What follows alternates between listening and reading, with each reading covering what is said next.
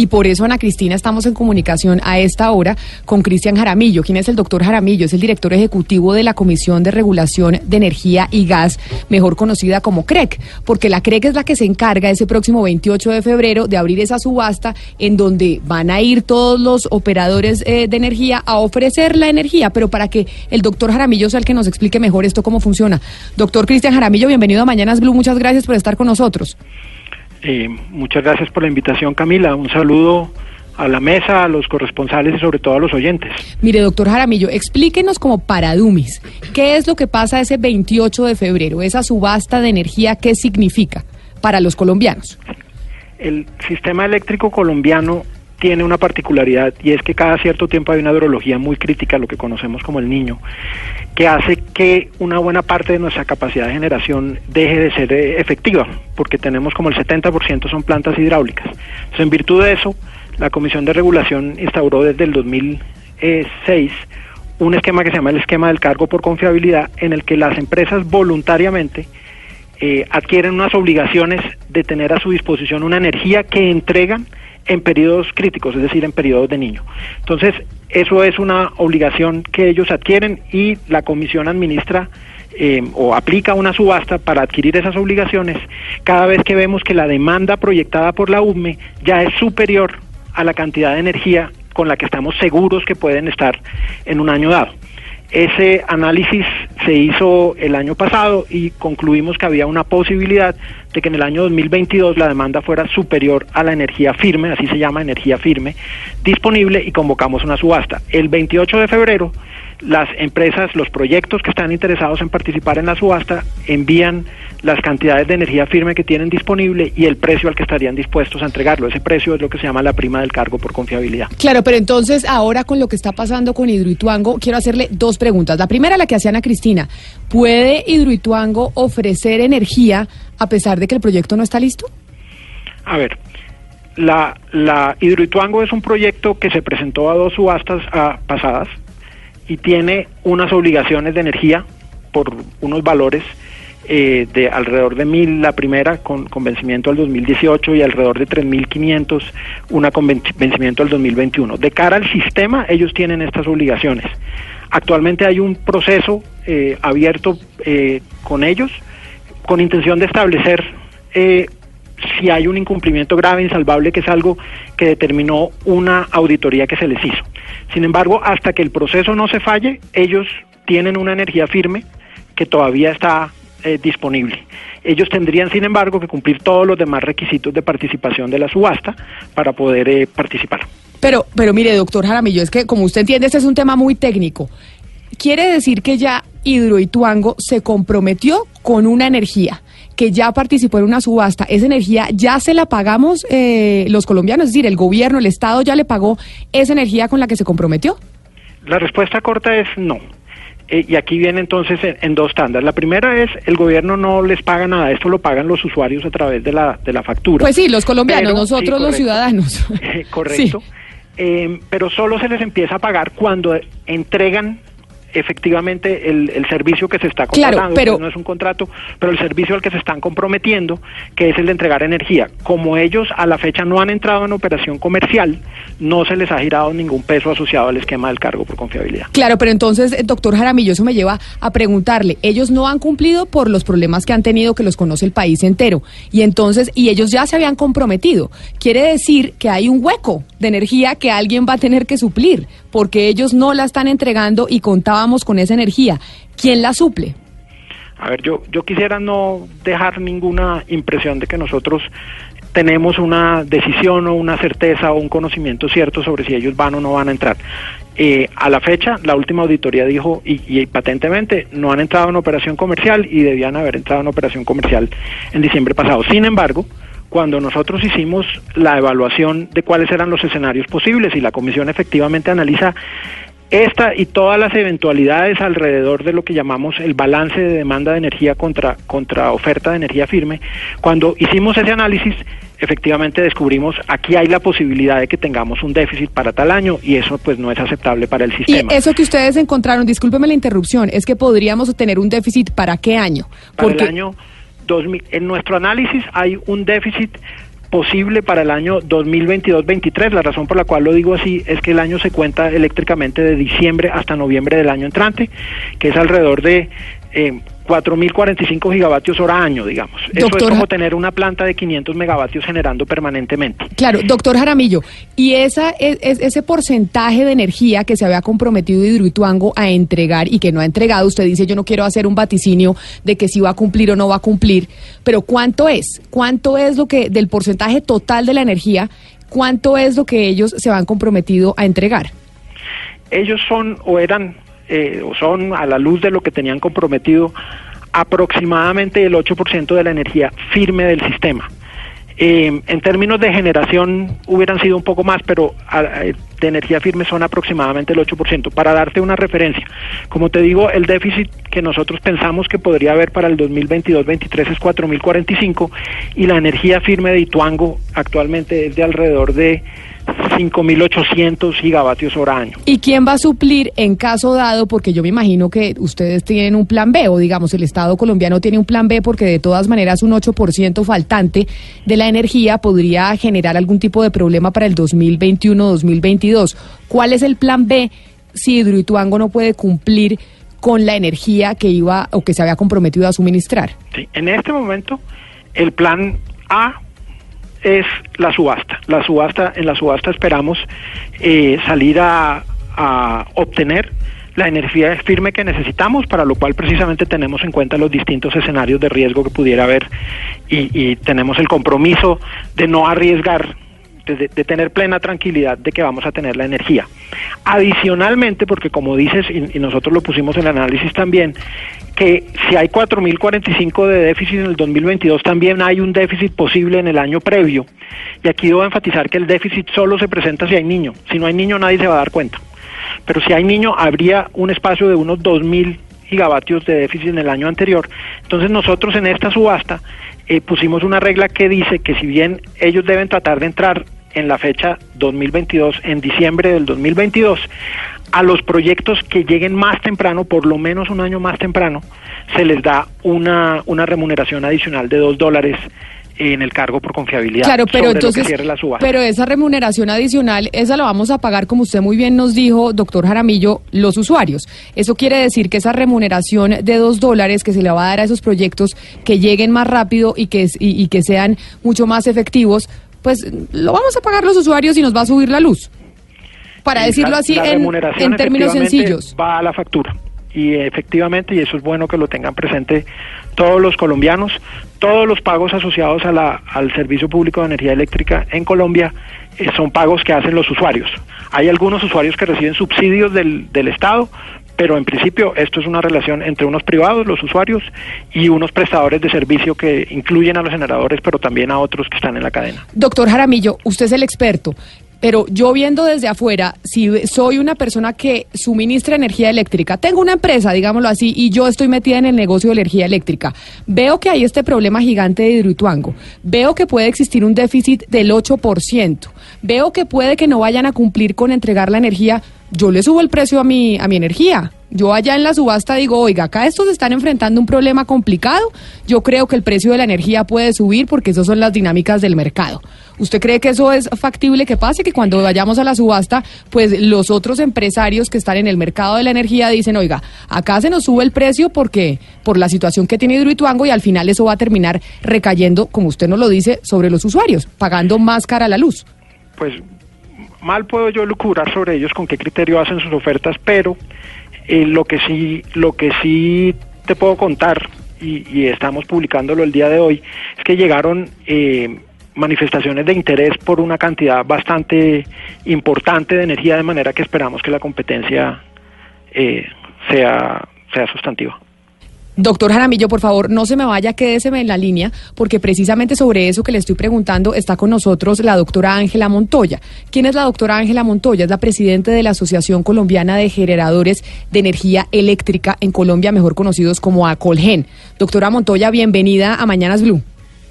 Hola Camila, muy buenas tardes para usted, Cristian, Jaramillo, todos los que están oyendo la mesa de trabajo, muy buenas tardes. Mire, usted es la representante de quienes van a participar en esa subasta del 28 de febrero, ¿o me equivoco, doctora Montoya? Pues sí, gran parte de las empresas asociadas a, Colgen van a participar en dos subastas. Una, que es la subasta de contratos de largo plazo o, la subasta de renovables no convencionales, y la otra, la de cargo por confiabilidad. Recordémonos, Camila, que son dos subastas las que mm, van a suceder ahora en el mes de febrero. Pero entonces lo que yo le preguntaba al doctor Jaramillo en medio de mi ignorancia y falta de tecnicismo frente a este tema de la electricidad, y es, si ustedes o sus asociados de Acolgen ven lo que está sucediendo en Hidroituango, que lo ha conocido el país entero, Hidroituango, tenía que entregar el 8%, se había comprometido con entregar el 8% de la energía, y ustedes van a la subasta y ven que hay problemas, las dinámicas del mercado no implicarían que los precios de la energía pueden llegar a subir, porque obviamente ustedes tienen un producto que está más cotizado, porque estamos frente a una crisis energética de una de las empresas importantes del país. Camila, yo creo que ahí se, se conjugan varios elementos y usted está metiendo, como muy bien lo dice, todo, pues, eh, digamos, como todo en la misma discusión. No. Primero, me gustaría aclarar una cosa. A EPM se le ejecutaron las garantías, que son cuantiosas, por no haber cumplido con esas eh, obligaciones de energía firme. Eso es muy importante que lo sepan los colombianos. No es que una empresa no cumpla y no pase nada. se le ejecutaron las garantías. Ahí está pues Cristian Jaramillo, presidente de la CREC o director ejecutivo de la CREC, que lo puede constatar. Segundo, eh, pues yo como gremio no hablo de temas comerciales. En este gremio está absolutamente prohibido hablar de temas de precios y de formación de precios. Tercero, pues básicamente es muy importante aclararle a los oyentes que el sector eléctrico está conformado por cuatro eslabones de la cadena.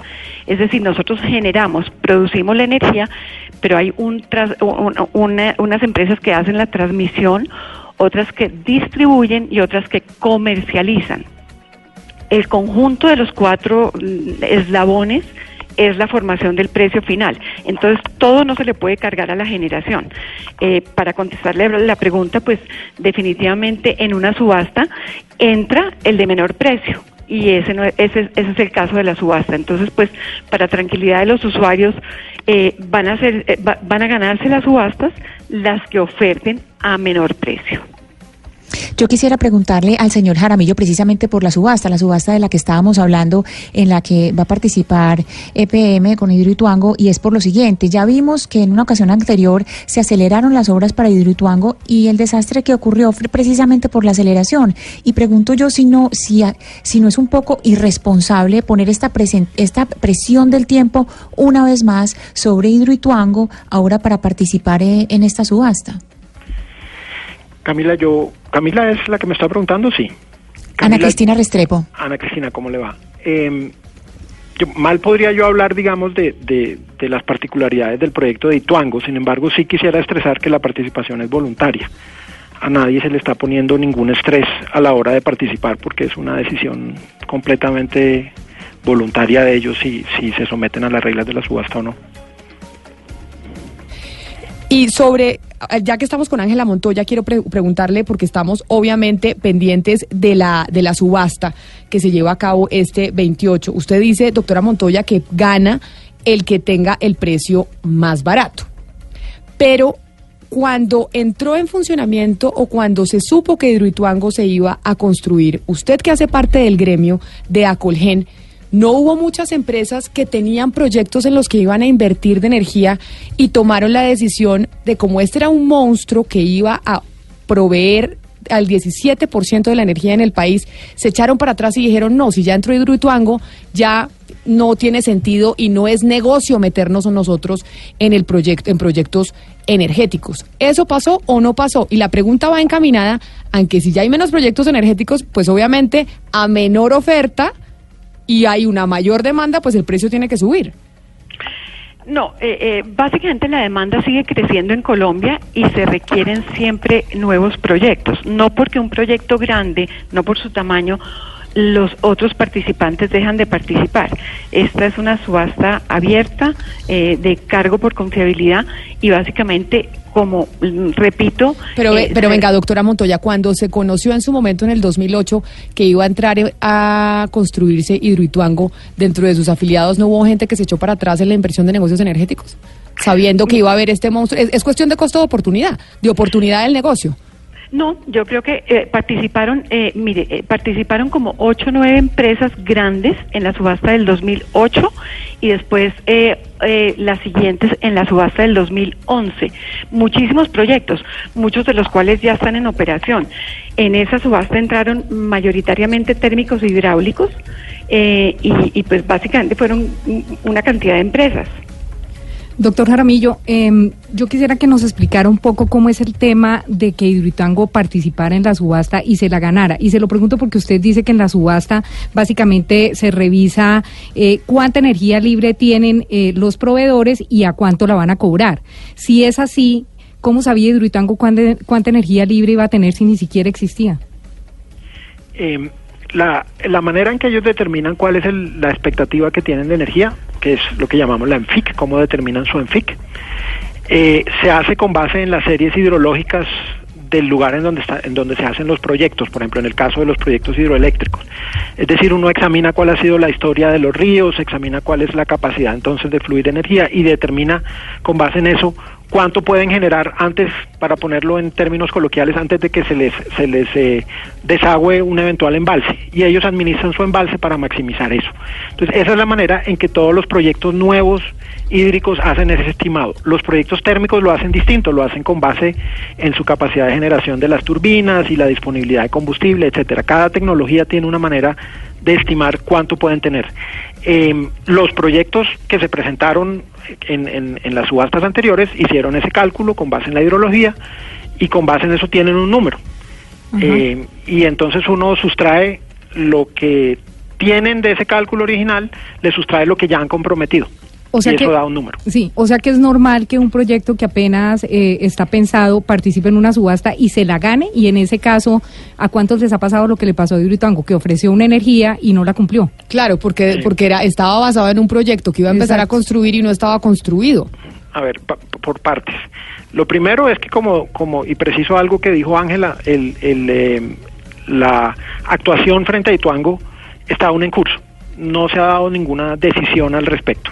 Entonces yo me cuidaría de decir cumplieron o no cumplieron. Eh, sencillamente porque estamos en la actuación. Lo segundo es que no solamente es normal que un proyecto participe sin haberse construido, sino que el objetivo de esta subasta es que se construyan nuevos proyectos. Entonces es no solo es normal, es lo que se pretende.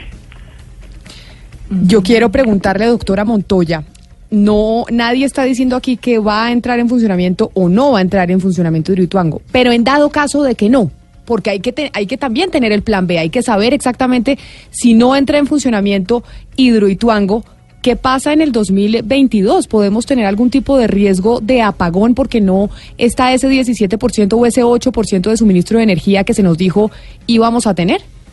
Camila, es excelente su pregunta. Eh, básicamente, este sector se planea con mucha antelación y es por eso que en este momento la CRE que está sacando una subasta y el ministerio está sacando otra subasta. Este sector no se planea de hoy para el año entrante ni para el subsiguiente. Se planea con mucho tiempo porque construir las plantas de generación toma mucho tiempo. Hoy en día las plantas eólicas y las solares toman menor tiempo, pero yo le voy a poner para que los, las personas nos, nos, nos entiendan la dimensión de este proyecto, para reemplazar a Ituango, digamos que peor escenario no entrar a Ituango a operar, se necesitarían aproximadamente mil megavatios térmicos, ocho mil eólicos y seis mil solares para reemplazar esa energía que Ituango en el peor de los casos no entrara a entregar. Entonces, básicamente, eh, eh, ¿con qué se va a reemplazar la, la, la, energía de Ituango en caso hipotético, como usted lo pregunta, de que no entre a operar? Pues con los nuevos proyectos que se van a subastar en la subasta de cargo por confiabilidad y en la subasta de renovables no convencionales. Eh, Ituango no es el único proyecto que entrega energía. Mm, pues EPM nomás tiene, eh, digamos, de hidros, tiene Guatapé, tiene a Playas, tiene Las Porces, tiene a Guadalupe, tiene una, una grande de gas que se llama Sierra y, EPM no es la única empresa generadora del país. Entonces, como se, como se planea con tanta antelación, pues no nos coge de sorpresa. Siempre hay un excedente de energía con que cuenta Colombia.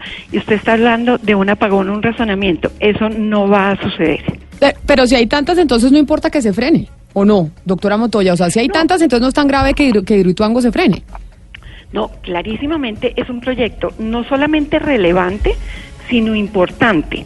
Importante por sus emisiones, im- importante por la energía más barata que va a entregar, empo- eh, importante por la energía firme. No es que no importe, es que básicamente como el sector está planeado, pues se reemplaza con otras fue- con otras empresas hasta tanto entre a entregar su energía firme. O sea, quiere decir que si Hidroituango no entra en funcionamiento, sí vamos a pagar energía más costosa. Usted ahí me está corroborando la hipótesis que teníamos. Como Hidroituango no entra en funcionamiento, quiere decir que la energía la vamos a pagar más cara. No, yo, yo lo que le quiero decir cuando Pero le usted digo me acaba de decir, doctora Montoya, que si No, no, no. Hidroituango entra en funcionamiento, vamos a pagar energía más económica. Quiere Sí, decir que si no entra, entonces vamos a pagar energía más costosa. No, no, no. Si me deja explicarle, yo le, le, le digo por qué energía más barata. Porque hay fuentes de generación que, más, que son más baratas y, y otras que son más caras. Entre térmica e hidráulica, la energía eh, hidráulica es más barata que la térmica. Eh, la formación del precio final, lo que le llega al usuario final en la factura, no tiene que ver solamente con la generación, tiene que ver con la generación, la transmisión, la distribución, la comercialización, las restricciones y eh, usted sabe y los oyentes saben que hay dos maneras de comprar energía o de vender energía más bien. Se vende o por contratos de largo plazo y es una tarifa fija que no se modifica por la duración de ese contrato. Digamos que sea un contrato a tres, cuatro, cinco años. Si se compró energía a 100 pesos, ese es el valor, no importa si entra una planta de generación o otra. Pues la mire, otra manera de, perdón, y la otra manera de vender energía es en bolsa. Si un comercializador que atiende una región del país está muy expuesto en bolsa y estamos eh, ante un fenómeno del niño, es posible que al usuario final, es decir, a usted en su factura o a mí en la mía, nos suba la energía. Pero eso no tiene que ver con que entre en operación Ituango. Lo que le quiero decir es que los componentes de una factura final son varios y no lo podemos decir simplemente que porque no entró Ituango o cualquier otro proyecto, la energía se va a encarecer. Eh, mire, precisamente sobre la subasta, sobre esto que estamos discutiendo y los efectos de lo que está pasando con Hidroituango, está con nosotros también Ángel Castañeda. ¿Quién es, eh, ¿Quién es Ángel Castañeda? Él es abogado y es experto en el sector energético y de la infraestructura. Y llamamos al doctor Castañeda, ¿por qué razón? Porque leímos un blog, una publicación en donde habla precisamente de la subasta y plantea un escenario pues que es eh, preocupante. Señor Castañeda, bienvenido a Mañanas Blue. Eh, buenas, Camila, ¿cómo está? Saludos a todos los participantes y a la mesa, ¿cómo le dio? Estaba usted oyendo pues al doctor Jaramillo, que es de la CREC, y también a la doctora Ángela Montoya, que es de, Aconge- de Acolgen. Y yo sí quisiera que usted nos explicara, después de haber leído su blog y escuchándolos a ellos, si usted coincide con lo que ellos están diciendo. Para aclararle, el, el blog tiene que ver con la subasta de energía renovable y eh, lo que usted está hablando con el doctor Jaramillo eh, y con la directora de Colgen tiene que ver es con la subasta de cargo por confiabilidad, que son dos procesos que se hacen en febrero los dos, pero son diferentes. Respecto de lo que dice la doctora y, el señor eh, Jaramillo, digamos, en estricto sentido es cierto. ¿Qué significa eso? Primero, si falta Hidroituango, que es una energía en teoría barata porque es una energía hidráulica, de fuente hidráulica, ese hueco en el futuro, que está calculado para el 2021-2022, tiene que ser llenado por alguien. Y ese alguien puede tener energía más cara. Y en ese sentido, ese porcentaje de la energía, ese, ese porcentaje de seguridad de energía por los nuevos entrantes, pues corresponderá al precio que se defina en la subasta. Pero Eso no necesariamente, eso no necesariamente significa que el precio al usuario final se vaya a incrementar, porque depende de muchas variables. Uno podría pensar que si todo se mantuviese igual, pues claro, es un, es un incremento eh, que se va a presentar. Pero es posible que cambien muchas, muchas otras variables y que el precio en efecto o se mantenga o no se incremente tanto o se reduzca incluso. Pero cuando usted, obviamente dependemos de muchas variables, pero cuando usted dice si todo permanece igual, habla de todo permanece igual, Hidroituango no entra en funcionamiento. Hidroituango no entra en funcionamiento y entran nuevas fuentes de energía que, considerando la etapa de reacción que tenemos, que son tres o cuatro años, tienen que ser generación térmica, que obviamente utiliza un combustible que es más caro que el agua, pues evidentemente eso se va a dar en ese, en ese sentido. Ahora, ¿qué es lo importante? ¿Qué es lo que estaba diciendo el doctor Jaramillo? Que ese precio se determine en condiciones de competencia y que esa competencia, que es la subasta, tenga la mayor cantidad de agentes que puedan ofertar para lograr bajar el precio lo más que se pueda y reducir de esa manera el impacto tanto al sistema como el eventual impacto al usuario final. Ese es, ese es el, el, resumen del asunto. Doctor Jaramillo, eh, en el tema gravitan dos grandes tesis. Doctor Jaramillo, recordarle a los oyentes que es el director de la CREC. Director de Exactamente. la El doctor Cristian Jaramillo, director de la CREC, que es la entidad encargada que va a hacer la subasta este 28 de febrero. Las dos subastas, como nos aclara el eh, señor Castañeda, que son las de cargo por confiabilidad y las de energías de renovables. Son dos subastas distintas. Así es, pero hemos eh, gravitado principalmente sobre la del cargo por confiabilidad y hay una primera tesis que sostiene que eso va a ser básicamente un fiasco porque todos los oferentes de energía se van a aprovechar de la crisis de hidrointerno para salir a ofertar carísimo. La segunda tesis que gravita en este problema es que la energía la vamos a tener que pagar y las subidas de energía que son inevitables las vamos a tener que pagar todos los colombianos en nuestras facturitas de energía por los problemas de Hidroitango. Pero quizá eso es relativo por muchas cosas. Usted mismo lo ha dicho. El primero, el tema del el fenómeno del niño. El segundo, que hay unos factores objetivos básicamente en el juego de la oferta y la demanda, que no se dé suficiente oferta. El tercero, el tipo de oferta sobre el tipo de energías. Yo quisiera hacer una pregunta un poco más obvia. ¿En dónde queda la responsabilidad de los dueños de Hidrointango con su patrimonio? Estoy hablando principalmente de empresas públicas de Medellín y del grupo IDEA. ¿En dónde queda la responsabilidad patrimonial para que en un eventual caso los usuarios de energía, todos los eh, ciudadanos, no tengamos que pagar un eventual sobrecargo de energía por todos estos problemas? Doctor Jaramillo. A ver, una, una precisión antes de, de, contestarle a con quién con quién me hizo la pregunta. Rodrigo Pomo, ¿cómo le va? ¿Qué hay, Rodrigo? ¿Cómo le va? A ver, la primera es una precisión. La subasta de renovables no convencionales, que es una subasta de contratos financieros, es una subasta que organiza el Ministerio de Minas a través de la UME. Entonces, nosotros aquí estamos charlando, como él muy bien dijo, de la subasta de cargo por confiabilidad, que, que la, la regla la CREC y la administra XM. Eh, así es. Ahora, sobre lo segundo, le cuento que esta es una pregunta, digamos, de cara a la comisión, es decir, de cara al sistema, ellos tienen unas obligaciones de energía firme y nosotros estamos en un proceso de determinar si esas obligaciones se incumplieron o no se incumplieron y ese proceso está aún abierto y por lo tanto no puedo hablar. Las responsabilidades patrimoniales que pudiera tener la empresa hacia sus eso es una cuestión que para nosotros es digamos transparente y yo creo que tendría que charlarlas directamente con ellos.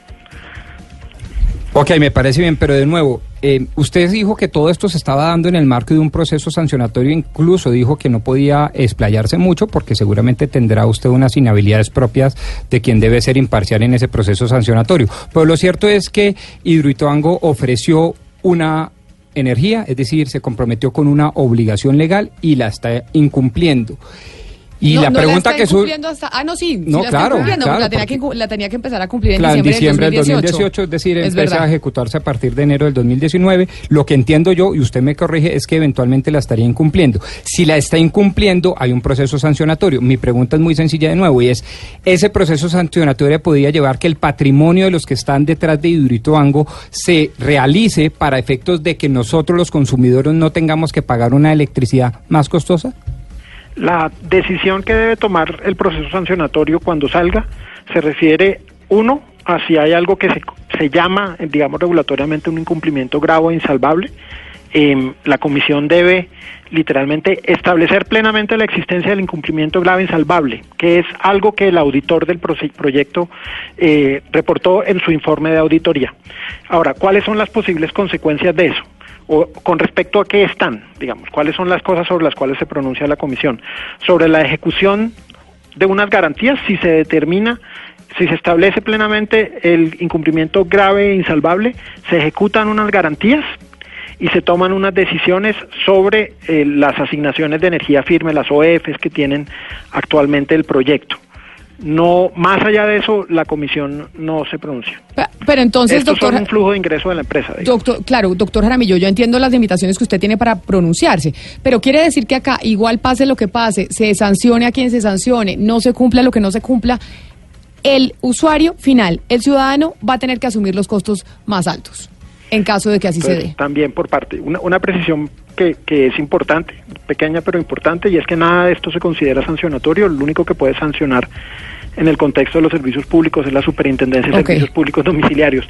Eh, esto, si tiene algún costo adicional o, o de hecho existe la posibilidad, dependiendo de cómo resulte esta subasta, incluso que se bajen ciertos costos, porque depende de cómo cierre, eh, efectivamente es algo que se refleja en la factura que pagan los usuarios. El servicio público de energía eléctrica lo pagan los usuarios Pero directamente. entonces, pero entonces lo que yo entendía, Pombo, de- corríjame si su pregunta para traducírsela a los oyentes es, como puede existir la posibilidad de que se incumpla con la energía que se prometió, eso al final lo van a terminar pagando los usuarios, porque les va a subir el precio si, se, si pasa lo que estamos diciendo. Eh, quien, para evitar que los usuarios paguen ese aumento de la energía, ¿qué responsabilidad podría tener la empresa y si con su patrimonio podría responder? Y ahí hay tres opciones. Pero lo que nos dice el doctor Jaramillo es que no. Es lo que le entiendo, doctor Jaramillo, que acá pase lo que pase, tenga la empresa lo que tenga para respaldar a nosotros es a los que nos va a subir eh, la energía de la luz en caso de que, en caso de que aumenten las tarifas. La empresa responde con las garantías que tiene actualmente eh, y hasta ahí. Pero y le la- y responde- las consecuencias de OF. Pero doctor Jaramillo le responde a quién. Las garantías se le devuelven al público, pero eh, el monto de las garantías que existen está pensado para alinear los incentivos de la empresa, es decir, para que la empresa haga las cosas a su mejor saber y entender y en serio, pero pues es un monto que no que no se compagina con los montos de lo que vale el componente de generación de electricidad en el país, en eso en eso tiene razón. Ahora, yo yo lo que sí quisiera enfatizar es le, le voy a poner números porque creo que es que es más fácil eh, hablarlo con números. Hacía un rato hacían mención de los distintos componentes de la tarifa. El CU en Colombia, que es el total de la tarifa, está alrededor de 500 pesos kilovatio hora. Eso depende de la de qué región esté. De ese CU hay varios componentes. Uno de ellos es el de generación, que es el que estamos hablando ahora, que está alrededor de 200 pesos. De los 500, 200 son de generación. Y de esos de generación, a su vez, eh, un pedazo alrededor de 55, 56 pesos en este momento corresponden al cargo por confiabilidad y los otros alrededor de 145 corresponden al costo de la energía que se determina en el mercado, en, la generación. Eh, es lo que estamos hablando en este momento se refiere a si esos 55, 56 pesos subirán en la fecha en que los proyectos entren, dependiendo de cómo termine la subasta. Eh, como les digo, la subasta puede terminar a un precio mayor o menor que el que tenemos actualmente y la, la competencia, eh, las manifestaciones de interés que hemos tenido sugieren que la competencia va a ser bastante sólida. Doctora Ángela Montoya, directora de Acolgen, yo quisiera hacerle una pregunta en el mismo orden de ideas. Yo no me caso y he sido explícito en eso, en afirmar rotundamente que se van a subir las tarifas. Hemos visto que depende de muchas cosas, el fenómeno del niño, que el sistema de oferta y demanda, es decir, la economía de mercado no funcione eh, y un largo etcétera. Pero supóngase usted que evidentemente entre el fenómeno del niño y que la oferta y demanda no funcione bien, se suba el precio de las tarifas para evitar que esa subida de tarifas le llegue al bolsillo de todos los colombianos. Le pregunto, ¿usted cree que uno de sus asociados, EPM, o mejor dicho, Hidroituango, a través de EPM y el grupo IDEA, tienen la capacidad financiera para entrar a pagar esos sobrecostos en electricidad y evitar que se suban las tarifas de luz a cada uno de los usuarios? Pues mire, eh, en cualquier fenómeno del niño el precio de bolsa sube, eso es evidente. Eh, el punto es tener contratos de largo plazo para que eso no afecte al usuario final. Es decir, vuelvo y repito, nosotros generamos o producimos la energía, o sea, las empresas que están asociadas a este gremio generan la energía, la entregan y se la venden al sistema, bien sea por contratos de largo plazo o en bolsa. En fenómeno del niño, los precios suben, pero existen empresas comercializadores que ya están contratados y que están muy poquito expuestos en bolsa. Es decir, en ese orden de ideas, al usuario final no le sube la tarifa. Yo le quisiera preguntar al señor Jaramillo y, permítame un poco insistir en los estándares que tienen ustedes para la participación en la subasta, porque estamos hablando de que ustedes reciben la participación de una empresa que causó un impacto ambiental pues incalculable y además lo hizo con una licencia ambiental suspendida. Entonces uno se pregunta cuáles son esos parámetros. A ver, eh, el en este momento, digamos, sobre lo que está en discusión, que no puedo charlar, no puedo contarles en, al aire, por supuesto, ni, ni, de ninguna otra manera, pero cuáles son los requisitos de la subasta para su participación, ¿sí? Em, entendiendo que de la, de la ENFIC originalmente calculada para los proyectos, si todavía tienen una ENFIC que no ha sido asignada, es con eso que podrían participar. El proyecto debe estar registrado en fase 2 en la UME, eso quiere decir que tiene un cierto avance, digamos, en el diseño del proyecto debe eh, tener un estudio de conexión entregado en la UME, debe reportar los parámetros técnicos del proyecto a la comisión a través de un aplicativo, deben entregar unos cronogramas de ejecución de obra y una curva S, es decir, debe decir en cómo va a ser el avance del proyecto para estar presente el día que debe estar presente según la subasta, presentar garantías y por supuesto todo esto debe apuntar a que el proyecto entre en operación comercial. En esa subasta se requiere que sea en de diciembre del 2022. Pues ahí están nuestros invitados sobre la pregunta que teníamos de si lo que está sucediendo con Hidroituango va a generar un aumento en los costos de energía para los colombianos, en el recibo de la luz.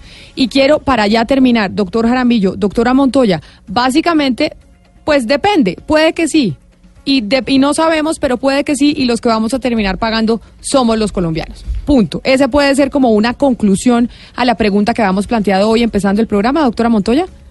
No, no estoy de acuerdo con esa apreciación, Camila, pero pues... Eh, o, dígame usted, o puede que, o no, o seguro, no, o, seguro no, pues puede que sí, puede, que, no. no. claro, por eso, puede que sí, puede que no, pero no podemos garantizar que no van a subir no podemos garantizar que no van a salir con eh, que no van a subir pero con Ituango o sin Ituango, Camila. Es que es, eh, la formación de precios del sector eléctrico tiene muchos claro, componentes. Yo, claro, yo la entiendo, doctora Montoya, pero si estamos en una ecuación y tenemos varias variables y hay una variable que seguro falla, yo le garantizo que la probabilidad es mucho más alta y más elevada para que la energía suba. A que si usted tiene esa variable constante y que va a entrar, seguro. No, Camila, de pronto no, eso es lo que están diciendo nuestros no, entrevistados. Pero, de pronto no, pero probabilidad, ¿cómo? Pues, perdóneme, si usted tiene una, si usted tiene una, no, no, un segundo. Camila, perdóneme, si usted, pero permítame, déjeme le digo. por confiabilidad. Pero espéreme le digo y una eso depende de unas cosas, como por ejemplo fenómeno del niño, como por ejemplo capacidad de los oferentes. Claro, de acuerdo, pero tiene una variable que además tenía que era Hidroituango, que si no entra en funcionamiento, la probabilidad, hablamos de probabilidad de que suba el costo es mucho más alta a que si a que si Hidroituango si estuviera funcionando, la probabilidad de que costo es porque puede ser marginal lo que está diciendo la doctora Ángela. Marginal quien provee el 17% de la energía o que estaba o, que estaba destinada a proveer el 17% de energía. ¿Eso es marginal? No, porque estoy diciendo es una de las muchas variables y lo que están diciendo, lo que yo estoy entendiendo y me corrigen nuestros entrevistados, es que hay muy buena oferta, que el mercado de energía está funcionando bien. Corríjame, claro, hay muchas variables, pero si una de ellas fallas, la probabilidad se aumenta o se disminuye. O pues es lo que yo entiendo cuando a mí me enseñaron regresiones. me, dirán, me, dirán, sí, no, doctora Ángela, pero de pronto yo me equivoqué cuando en, estadística y probabilidad en regresiones me, dijeron, me dijeron mal y hay una variable que no afecta, que no importa. Pues digamos que, que, yo no entro a juzgar las regresiones, Camila, lo que sí le puedo decir es, el problema serio sería si no hay proyectos para la subasta eh, pero de acuerdo a la CREC, y usted ha oído al doctor Jaramillo, hay una oferta suficiente. Yo lo que quiero eh, un poco decir, eh, si usted me lo permite, Camila, es, este ha sido un sector que le ha respondido al país. Desde el año 91, Colombia no ha tenido un solo día de apagón, un solo día de razonamiento, y hemos vivido cinco fenómenos del niño. Eso no lo pueden decir los países vecinos. Yo le voy a decir una calificación que puede que sus usuarios o los oyentes, perdón, conozcan, pero puede que no. Usted sabe que, Camila, que este sector eléctrico tiene la décima calificación mundial no la dice Acolgen, no la digo yo, no la dice Cristian Jaramillo, no la dice el doctor Castañeda, que están, estamos todos al aire. La dice el mundo. A nosotros nos califica el mundo en confiabilidad energética. Somos la décima potencia más confiable del mundo, más confiable. Y ambientalmente somos la cuarta potencia más limpia del mundo. Algo debe estar haciendo bien este sector. Este sector yo considero que está muy bien regulado, muy bien supervisado y tiene unas empresas con muy altos estándares, eh, no solamente corporativos, sino de confiabilidad. Entonces, pues digamos que estamos ante un escenario de que un proyecto de una empresa ha tenido los impases que ha tenido. Evidentemente, eh, ojalá no se hubieran presentado, pero se presentaron pero no quiere decir que el sector no le vaya a cumplir al país y no quiere decir que porque un proyecto no entra independiente de que va a representar el 17% del total de la energía, vaya a encarecer los precios. Eh, hay muchas otras variables eh, y básicamente yo sí le hago una, una defensa al sector porque creo que le ha dado eh, una confiabilidad que todos debemos aplaudir. Doctora Ángela Jaramillo, presidente de la Asociación Colombiana de Generadores de Energía Eléctrica, Colgen. Muchas gracias por haber estado con nosotros. Ángela Montoya. Ángela Montoya. ¿Y yo qué le dije? Jaramillo. Ah, es que los mezclé, porque tengo al doctor Jaramillo en la línea. le dijo Ángela de Jaramillo, porque si no los meten en un problema. Sí, imagínese el lío. Doctora Montoya, muchas gracias. A usted, Camila, y a sus oyentes, muy amables. Feliz mañana. Y tenemos una última, eh, doctor Jaramillo, tenemos una última pregunta para usted sobre las CAR. Pero ¿le parece que la conclusión de que puede que sí, puede que no, o sea, quedamos en las mismas, eh, es acertada? A ver, digamos, nosotros cuando hicimos el análisis quedó bastante claro que la razón por la cual convocábamos esto era porque veíamos ante la contingencia que se estaba presentando un riesgo de, de un faltante de energía. Y siempre es mejor no tener contingencia que sí tenerla. Entonces eh, empezamos, digamos, con un riesgo que no teníamos previsto antes y apareció. Eso, pues claramente creo yo, no es una buena cosa. Habiendo dicho eso, eh, nosotros estamos confiados en que vamos a tener la tranquilidad del abastecimiento. Eso me parece que las cosas pintan que no hay un riesgo en ese sentido. Sobre el impacto en precios, yo preferiría no hacer ningún vaticinio porque, como le digo, hay síntomas buenos y hay preocupaciones de otro estilo. Entonces uno no, no sabe cómo va a cerrar la subasta. Eh, ese sería el resumen. Y, una última pregunta, Diana, que usted tiene sobre las CAR para el doctor Jaramillo. Sí, doctor Jaramillo, es que tengo una duda. Las, la, nosotros, o sea, el país tiene que girarle a las corporaciones autónomas regionales eh, sobre la ganancia de la energía. ¿Le tiene que girar algún monto?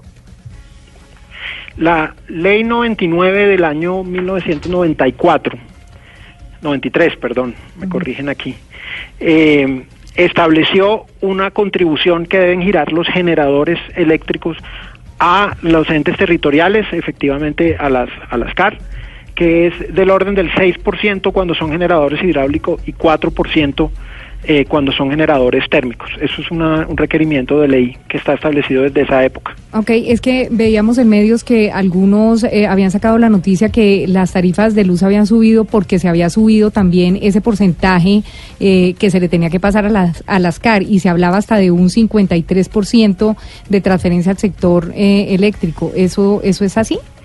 No, los porcentajes no han cambiado, los porcentajes son los mismos. Eh, ese porcentaje se aplica sobre algo que podríamos llamar el valor de la energía. Formalmente se llama el valor de la energía en bloque.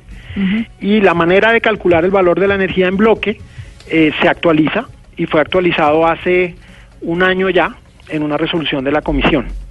Eh, entonces, esa actualización puede haber generado que el valor fuera un poco más alto, el, el valor estimado, el impacto estimado fue alrededor de un 1%, pero lo otro que afecta a esto son los precios de la energía indistintamente de, si se actualiza la manera de calcular o no, los precios de la energía observados eh, también afectan el, el, valor de la base de esa contribución. Entonces, para resumir, una actualización de la metodología hace un año, esa actualización tuvo un impacto de alrededor de un 1%. Eh, y posteriormente ha habido una evolución de precios de energía. El porcentaje que se aplica sobre ese valor de energía no ha cambiado. Doctor Cristian Jaramillo, director ejecutivo de la CREC, muchas gracias y muy claras sus explicaciones. Gracias por habernos atendido esta tarde, esta mañana, tarde, aquí en Mañanas Blue.